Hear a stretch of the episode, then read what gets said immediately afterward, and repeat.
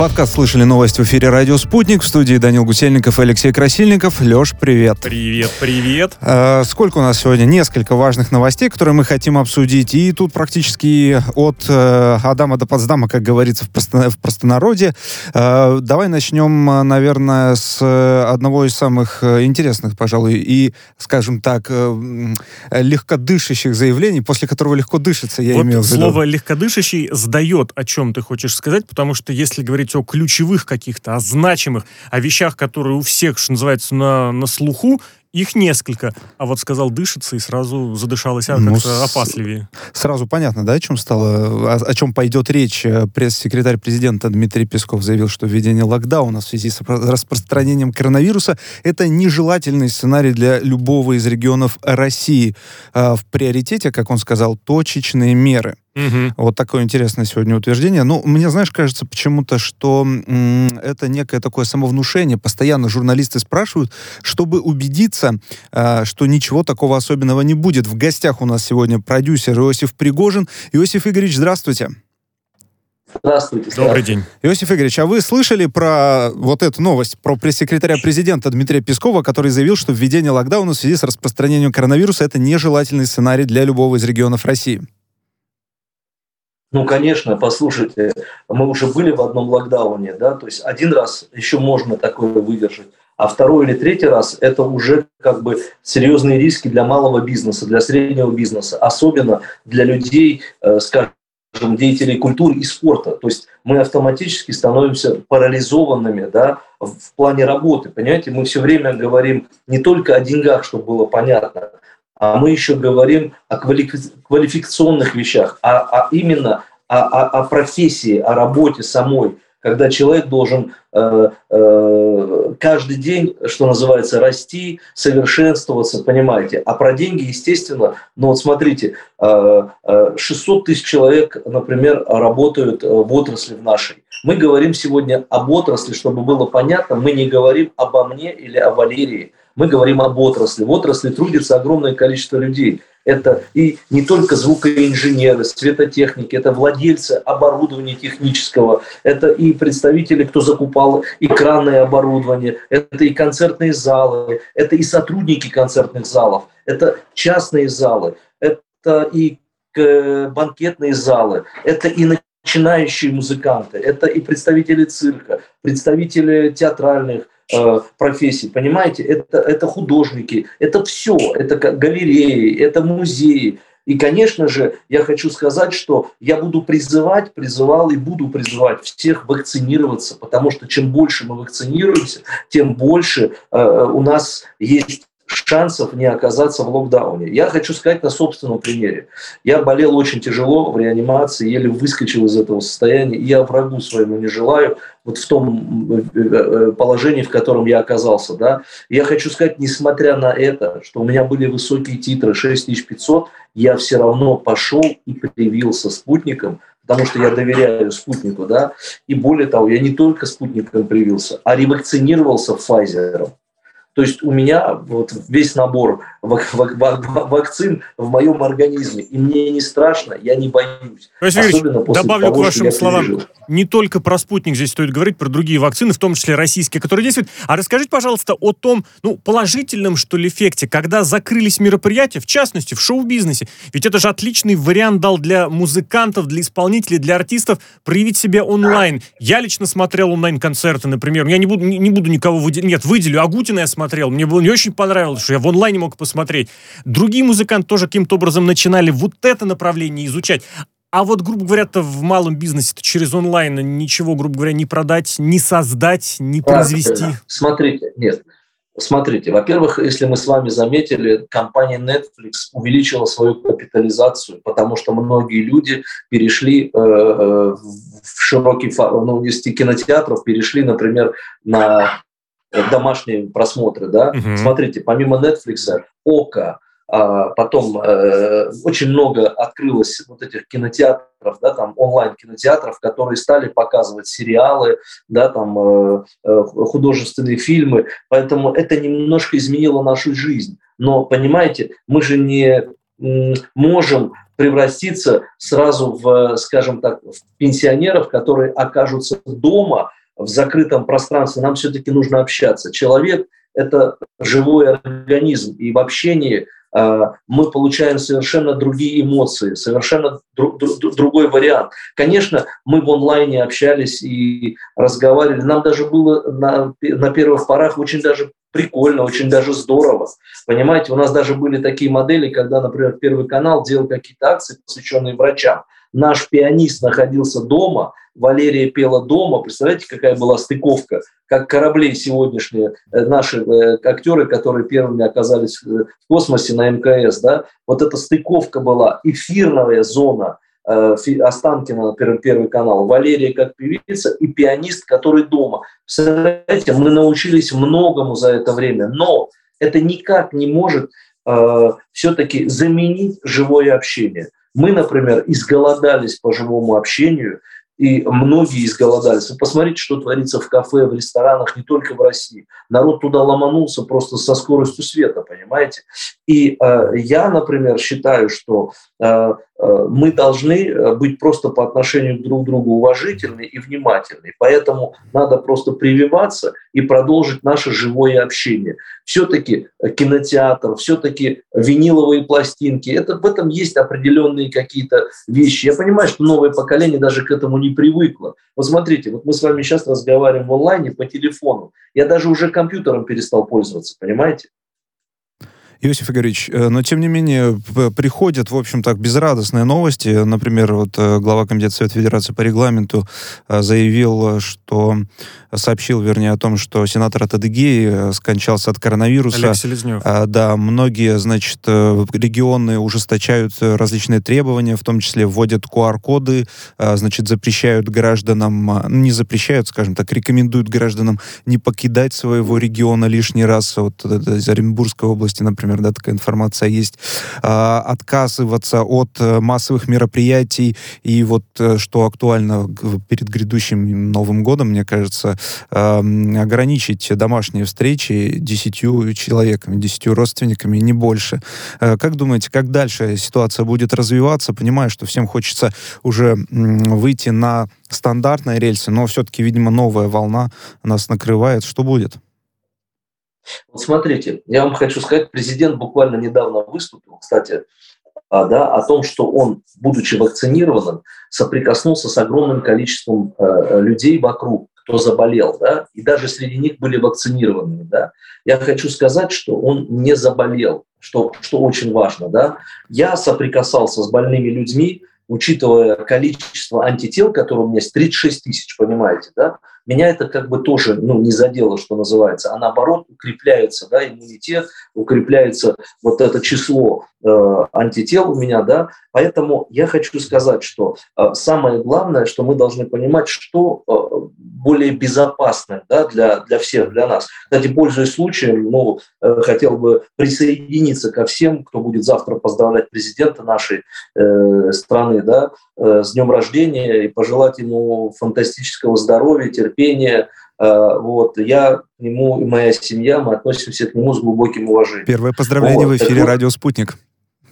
Да, да, я, с, я его очень уважаю, я считаю, что один из самых воспитанных, деликатных, умных, э, э, одаренных людей, по большому счету. И что бы ни говорили про э, нашего руководителя, я хочу сказать, нам повезло. И я хочу сказать, что многонациональная страна и люди, которые разных национальностей живут в этой стране, не чувствуют себя ущемленными. Это очень важно. Мы можем по-разному давать оценки обстоятельствам, экономическому развитию. Ну, если мы с вами посмотрим на обстановку, которая происходит сегодня в других странах, да, то мы с вами поймем, что э, мы не самым хорошим, не самым плохом, точнее, простите, в не самом плохом положении. Иосиф Григорьевич, я прошу прощения, вы на очень интересный момент предлагаете перейти, но все-таки волнует и этот момент тоже, что новогодние настанут, и если вдруг, не дай бог, будет серьезная ситуация с коронавирусом, вдруг ведь действительно нагрянут серьезные ограничения. Это ж ведь, ну как, я понимаю, что ну, без лишь без одного празднования можно пережить, но это ведь действительно и настроение, как-то, может быть, социальную обстановку в стране немножечко, как сказать, напряжение повысит, вот так. Нет таких опасений, что здесь коронавирус может вот таким еще кулаком грозить. И мы помним, что в прошлом году, да, вот э, Знаете, творческая индустрия, она очень больно. сильно пострадала от этого, от всего. Э, это же хлеб, можно сказать, для артистов в том числе. Да, смотрите, меня коронавирус так долбанул, что я после этого, у меня мозг на место встал. Поэтому я стал ко всем вещам относиться философски и ко многим вещам не стал относиться как в последний раз. Не будет этого, будет что-то другое. Я именно так смотрю сегодня на жизнь. Самое главное, что я хочу сказать, что моя записная книжка похудела на сотню телефонов, потому что я действительно, помимо того, что сам находился на грани жизни и смерти, я потерял достаточно приличное количество знакомых, не буду даже слово друзей говорить, да, которые э, покинули наш мир именно из-за этой проблемы. Но среди них есть люди, которые, например, э, антипрививочники, среди них есть даже люди, которые привились. Но вот смотрите, прежде чем совершить прививку, вы должны провести обследование, а именно проверить э, все нюансы, связанные, да, э, например, с вашей, может быть, вы во время вируса вакцинировались, понимаете? Естественно, эта прививка не успеет вам помочь, поэтому нужно сдавать там кровь, там проверить ваши антитела, проверить вообще ваше состояние вашего организма, прежде чем вы что-то делаете. Провериться. И вообще я хочу сказать, что сейчас я скажу, наверное, такую вещь, за которую меня будут сейчас многие ругать, но вот я считаю, что если мы хотим, чтобы Россия была самой здоровой на этом да, нация, да, то нам нужно вводить паспорта здоровья, где мы в цифровом формате, это, это не чипирование, это состояние здоровья, чтобы люди, приезжающие на помощь, скорая помощь, уже могла забить человека в компьютере и понимать его проблему, какие у него были отклонения, сердечные, там, я не знаю, там, я не знаю, там, э, ну, человек должен быть, э, нужно понимать, как оказать ему медицинскую помощь. А когда ты начинаешь его изучать заново, а потом оказывать медицинскую помощь, ты теряешь время по этому поводу. Я, например, вообще не боюсь, что все мои данные будут в интернете. И даже если какие-то сволочи захотят воспользоваться ими, я знаю точно, что я упрощу задачу в оперативном порядке для докторов, которые не будут рыться во мне, а которые будут понимать все мои, скажем, ну, нюансы. Иосиф э, Игоревич, э, понятна помогут... ваша инициатива, интересная, правильная. Я, наверное, думаю, что если, ну, кто-то многие услышит, что они тоже поддержат. В общем, я думаю, что это мысль... Я думаю, согласятся все. Да, Сам, когда поступал в коронавирусный уже. госпиталь, прекрасно помню, как да. я пять раз, пять раз заполнял только свои данные. Сколько времени ушло. Я-то, ладно, молодчик крепенький, со мной что случится, а может быть для кого-то минута может быть решающей. Давайте к следующей новости перейдем. Правительственная комиссия по законопроектной деятельности одобрила проект поправок в Уголовный кодекс, усиливающий наказание за регулярное рукоприкладство. Угу. С юридической точки зрения, значит, речь идет, э, например, о э, ударах кулаком, пощечинах, ну и вообще любом применении силы, после которого пострадавший испытал боль. Э, Иосиф Игоревич, как считаете, правильная ли мера? Вы знаете, мне трудно сказать, э, тут смотря опять о чем мы с вами говорим. Если это система самозащиты, то это один вопрос. А если это система нападения, то да. Вы понимаете, вы одно, одновременно не поменяете мозг у общества. Общество э, по сути своей агрессивное, понимаете, да, в каких-то своих действиях, понимаете, да. То есть мы должны все-таки вопрос рукоприкладства – это вопрос культуры, вопрос воспитания, понимаете. Когда у человека нет слов и нет мозгов, он руками машет, у него другого варианта нет, понимаете. Поэтому иногда трудно договариваться. Мне трудно сказать, как лучше поступить в этой ситуации. Ну вот, например, вот как защитить себя от словоблудия и, например, когда человек тебя пытается оклеветать, а, навешивая какие-то ярлыки, что не, не стыкуется вообще. Как защитить себя? Теми же словами не получается, потому что, знаете, как сказал Уинстон Черчилль, да, пока правда облетает весь мир, ложь успевает только, э, вернее, пока ложь облетит весь мир, правда только успевает надевать штаны, понимаете, да? Поэтому ложь и грязь, она распространяется гораздо быстрее. Иногда эффективнее поймать мерзавца и нанести ему какой-нибудь ущерб, скажем, да, такой по морде дать ему, и все быстро становится на местах. Но тут, скорее а всего, моменте, речь когда... идет не о том, чтобы вот э, как по-мужски, да, выяснить отношения. Скорее всего, речь вот о каком-то неком домашнем, мне кажется. Вот, э, Нет, если мы говорим о домашнем насилии, то я считаю, что это уголовно должно быть наказуемое, и мужчина не имеет права поднимать руку на женщину, да, Э, вот, поэтому я считаю, что если мы говорим о домашнем насилии, то тут должны быть строгие меры. Все, совершенно точно. Никто не имеет права унижать э, э, э, человека. Вот и все.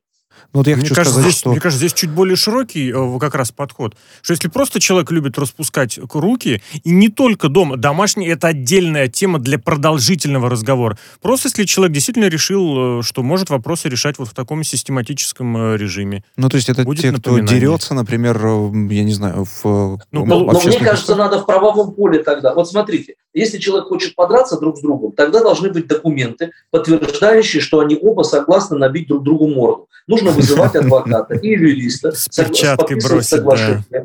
да, и бить друг другу морду. Вот по согласованию сторон. Тогда это будет честно.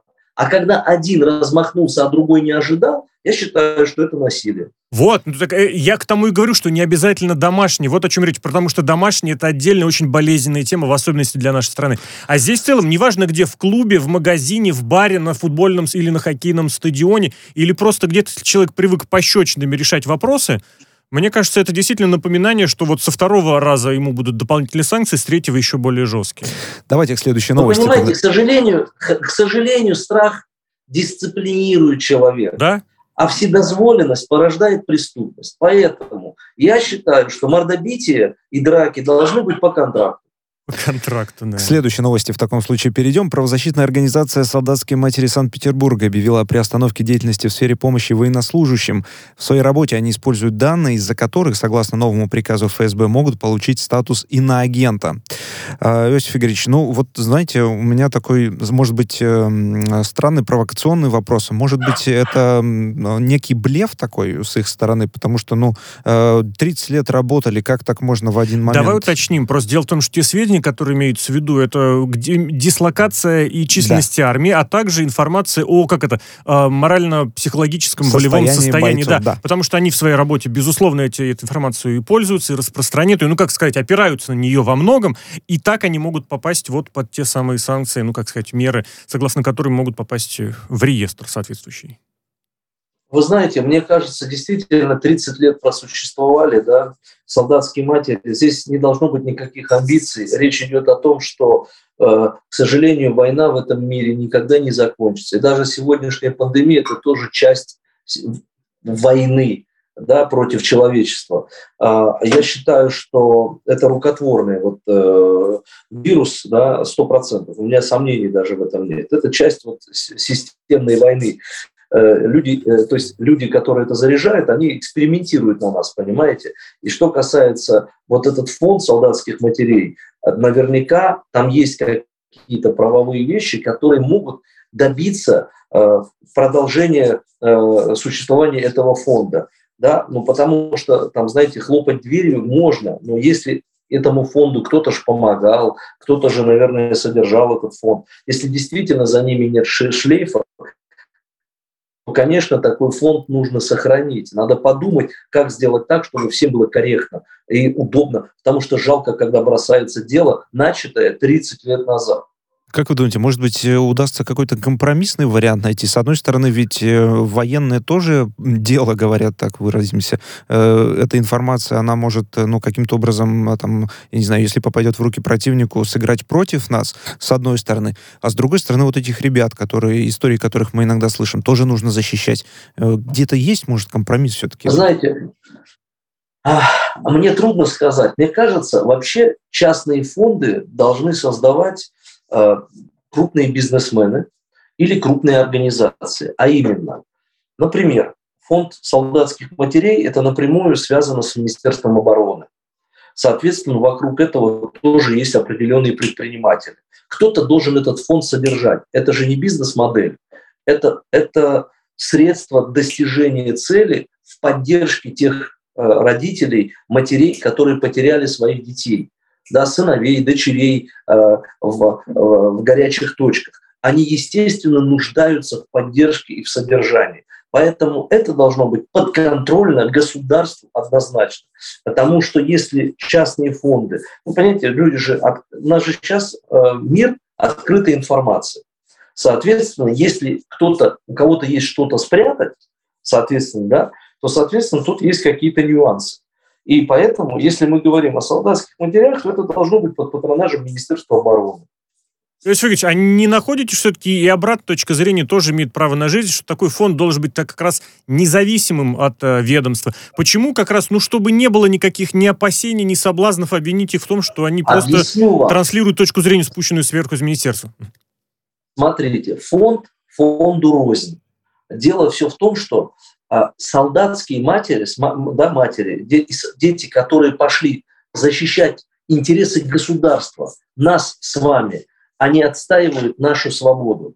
Как, да, я, насколько я понимаю, и даже есть такие фонды правоохранительных органах, которые, э, находясь на служебном задании, естественным образом э, э, оказываются заложниками преступников. Что делать этим людям, оказавшись вот в, в таком моменте, когда они потеряли жизнь, защищая честь мундира и вот как, например, как его, Нурмагомедов или Нур, как Хабиб, Нур, парень, который, Нурмагомедов, да. А? Да, да, да. Нурмагомедов, который защищал, остался просто, родители остались без сына. Что может быть ценнее а. жизни? Ничего. Соответственно, понимаете, кто поддерживает сегодня родителям? Звездочками сыт не будешь людям нужен хлеб, нужно кушать, понимаете? Поэтому либо должны крупные бизнесмены поддерживать эти фонды, либо какие-то учреждения, чьи интересы защищает. Он же на служебной задании был. Он а, государственный служащий, он сотрудник МВД.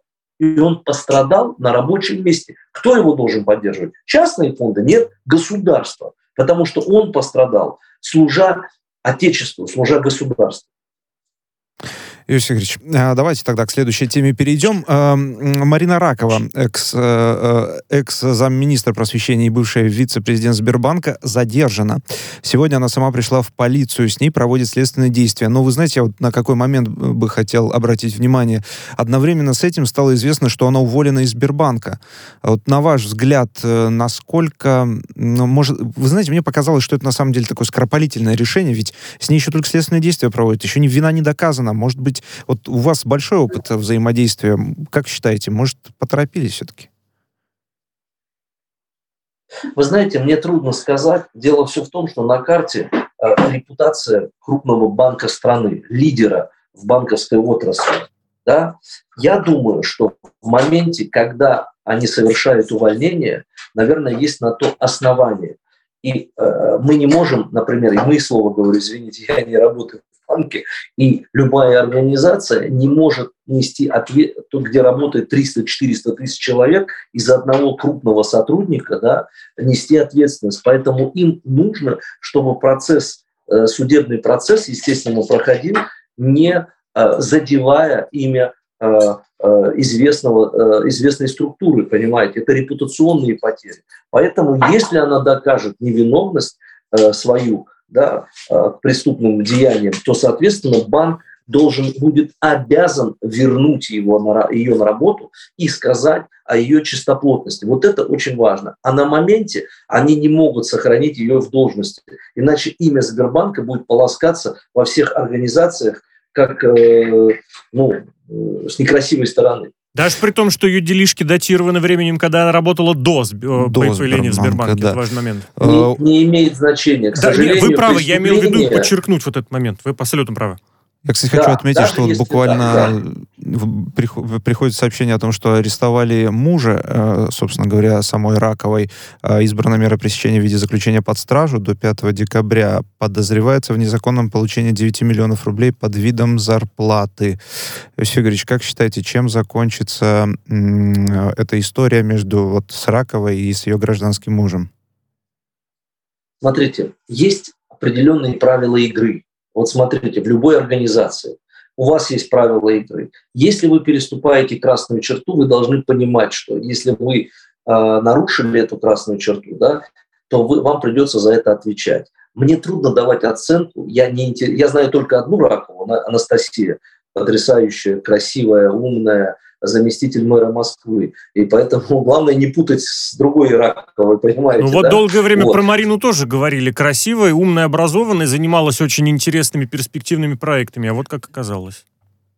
вы знаете, а вот мы, нам свойственно ошибаться. Я сейчас прогуглю, кто это, как она хоть выглядит. Марина Ракова. Самое страшное – потерять кредит доверия, понимаете, да? Вот э, Ой, какая красивая женщина. Господи, Иосиф Игоревич, у вас сейчас будет несколько минут, чтобы посмотреть, кто такая та самая Ракова, про которую мы говорим. Мы вынуждены прерваться на небольшую новостную вставку, и потом с вами продолжим обсуждать новости. Данил Гусельников, Алексей Красильников в студии.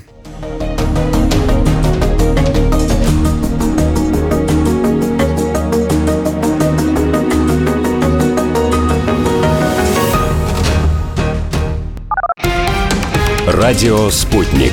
Новости студии Дмитрий Михеев. Здравствуйте. Министру энергетики поручено взять на контроль исполнение обязательств по поставкам газа в Европу через территорию Украины. Об этом заявил президент Владимир Путин. По его словам, не нужно подрывать доверие «Газпрому» как абсолютно надежному транзитеру газа. Не надо также никого ставить в трудное положение, включая Украину, несмотря на сложности в отношениях, сказал президент. Он заявил, что нужно полностью соблюдать контрактные обязательства по транзиту газа через Украину, хотя выгоднее продавать его на бирже. НАТО высылает 8 российских дипломатов. СМИ сообщили, что Альянс решил наполовину уменьшить миссию России в ответ на предполагаемую враждебную деятельность, в том числе убийство и шпионаж. Речь идет о дипломатах, которых считают необъявленными сотрудниками разведки. Еще две должности сократят. Таким образом, в российской миссии останутся 10 человек вместо прежних 20. Россияне должны уехать до конца октября. РИА Новости в НАТО заявили, что несмотря на сокращения представительства России при НАТО, Альянс остается открытым для содержательного диалога. В Беларуси 136 человек заключили под стражу по уголовным делам, связанным с комментариями в социальных сетях убийства сотрудника КГБ. Об этом сообщает Следственный комитет Беларуси. Там заявили, что это так называемые анонимные комментаторы. Вас э, предупреждали. Все, кто сделал хайп на горе семьи офицера, будут найдены. Конец э, цитаты. Об опасности геологических э, катастроф в ряде китайских провинций в ближайшие дни сообщило метеорологическое управление КНР. Ожидается что они произойдут 7 октября этого года в провинциях Хэбэй, Шанси, Сычуань, Ганьсу. Ранее центральное телевидение Китая сообщило, что в результате схода оползня, вызванного продолжительными дождями в китайской провинции Шанси, 6 октября погибли четыре сотрудника дорожной полиции. Большинство россиян читали пиратскую версию «Алхимика», а не оригинал. Об этом заявил автор произведения, известный бразильский писатель Пауло Коэльо. По его словам, в интернет в 90-х годах утекла пиратская версия произведения. Коэльо рассказал, что в 2001 году в России было напечатано всего лишь 3000 копий «Алхимика», в 2002 – 10 тысяч копий, а в 2003 уже 100 тысяч копий. Книга «Алхимик» попала в Книгу рекордов Гиннесса 2008 2008 года как самая переводимая в мире.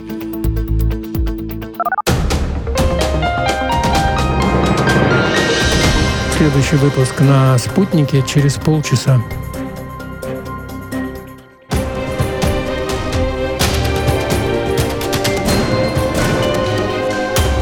Радио «Спутник». Говорим то, о чем другие молчат. Вчера по телеку видел. Мне тут по телефону сказали. В соцсетях только обсуждают, что... И так десятки раз каждый день. В эфире «Радио Спутник». Всегда правильный ответ на вопрос. Слышали новость? Подкаст «Слышали новость» в эфире «Радио Спутник». В студии Данил Гусельников, Алексей Красильников. Все в гостях верно. у нас продюсер Иосиф Пригожин. Иосиф Игоревич, обсуждаем следующую новость с вами. Мосгордума да. направила в правительство законопроект да. о штрафах за нарушение тишины водителями. Сумма наказания начинается от 5000 рублей. Законопроект закрепляет возможность фиксации таких правонарушений с помощью специальных а уточни, технических это средств. Что? Это громко хлопать дверью, бибикать, это ставить в эти глушители, точнее, снимать. Что имеется в виду? Не, не, я, я понимаю, о чем разговор.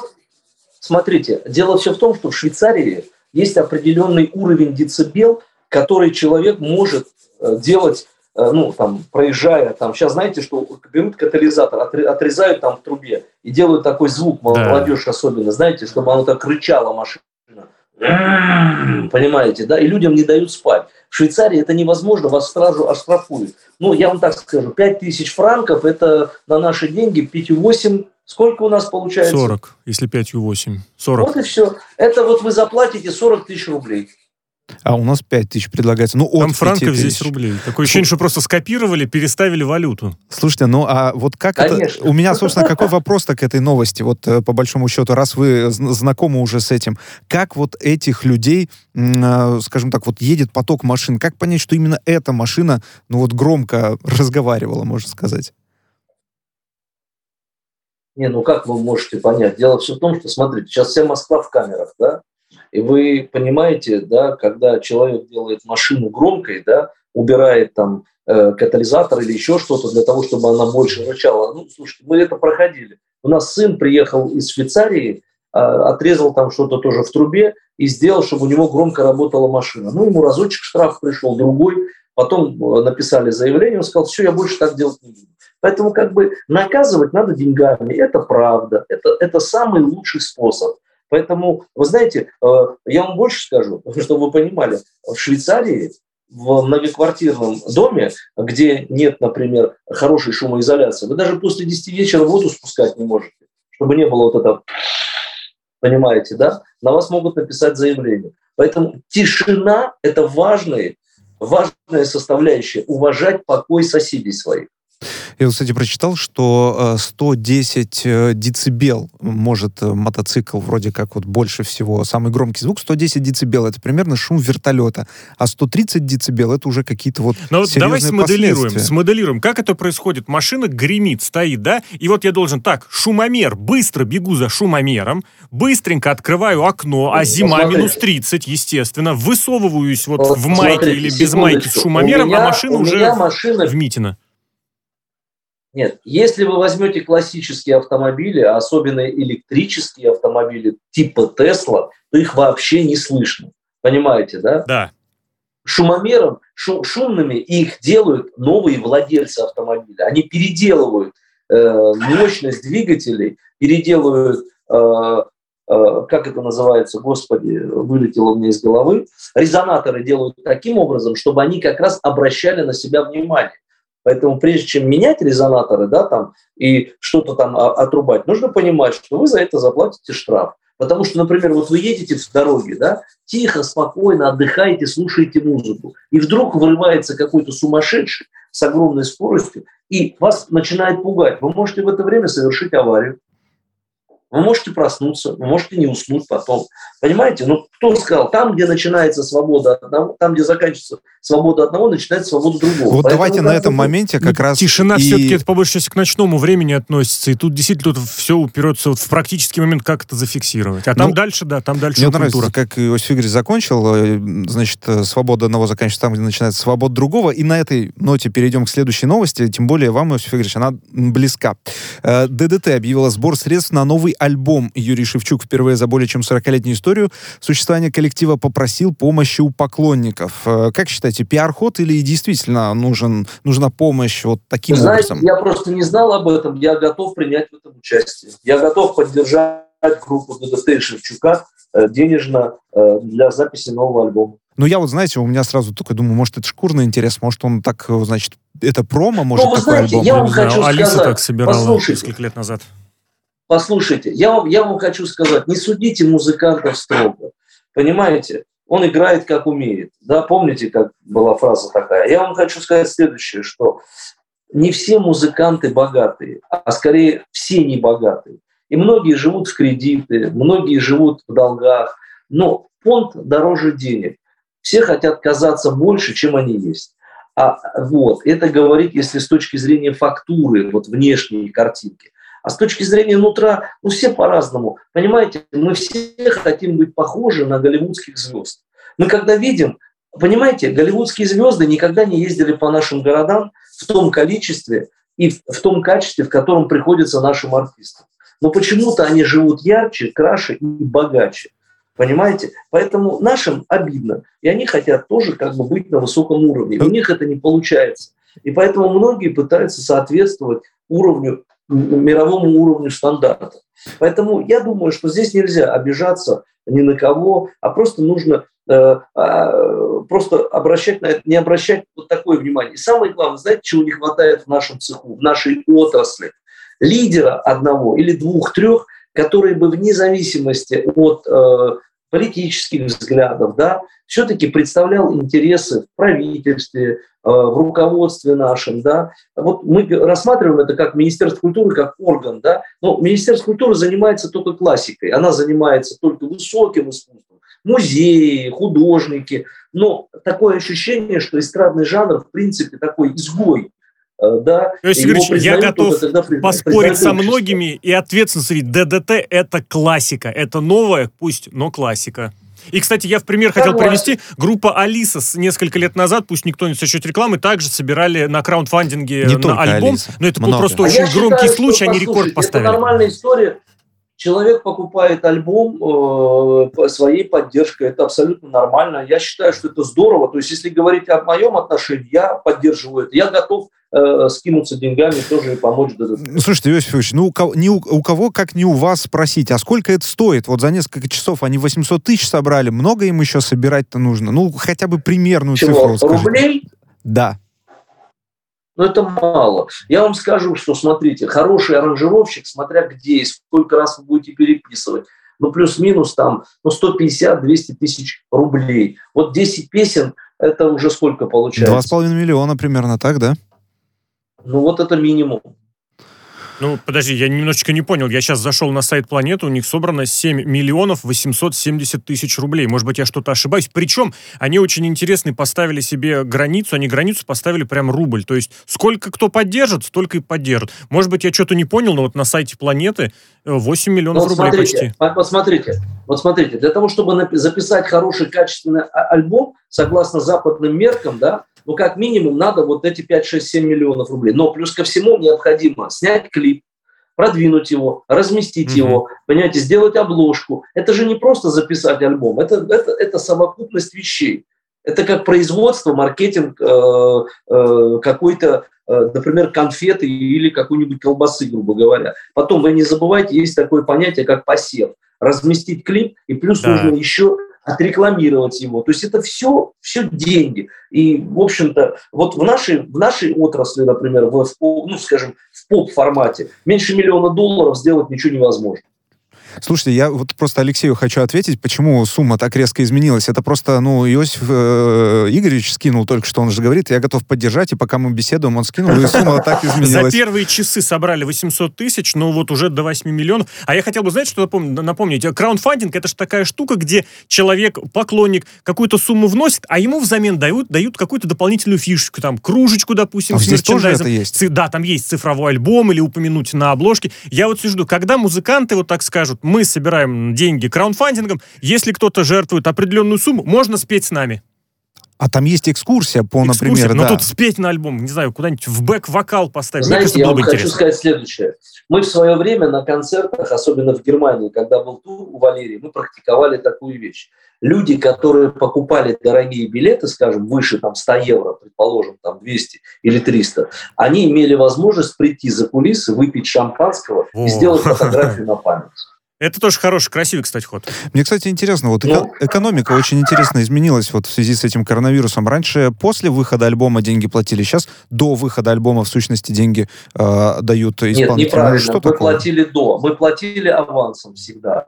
Я, у меня же была рекорд-компания, и мы платили авансом. Большие авансы платили, потом их отбивали. Потому что человек не может записать альбом э, как бы до выхода. Ему деньги нужны на производство понимаете, да, там музыкантам заплатить. Так вот, я что хочу сказать. А, например, а, перед релизом деньги нужны, а не после релиза. Но я вам хочу сказать, сейчас новый, новая форма а, это стриминг-платформа, на которых да. люди зарабатывают уже другие деньги. В режиме реального времени вы видите, какое количество вас слушает, и в режиме реального времени вы получаете эти деньги за минусом авторских, за минусом того всего, и вы видите э, э, эту стоимость. Конечно, для молодых музыкантов сегодня совершенно другая картинка.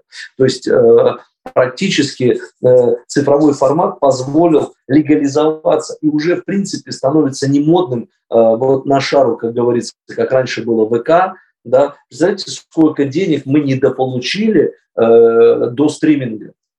Алексей Игоревич, вот, э, э, Иосиф Игоревич, прошу прощения, э, буквально 10 секунд остается. Как вы думаете, вот это от жанра зависит такой успех или все-таки... Э... От народной любви. Да от народной любви, правильно вы сказали, все зависит от востребованности. Чем больше, э, тем круче материал. Вот если, например, сейчас часики вышли, увалились... Иосиф да, к сожалению, вынужден вас прервать. Платформы. Время у нас ограниченное. А, в гостях у нас был продюсер Спасибо Иосиф большое. Пригожин. Спасибо большое.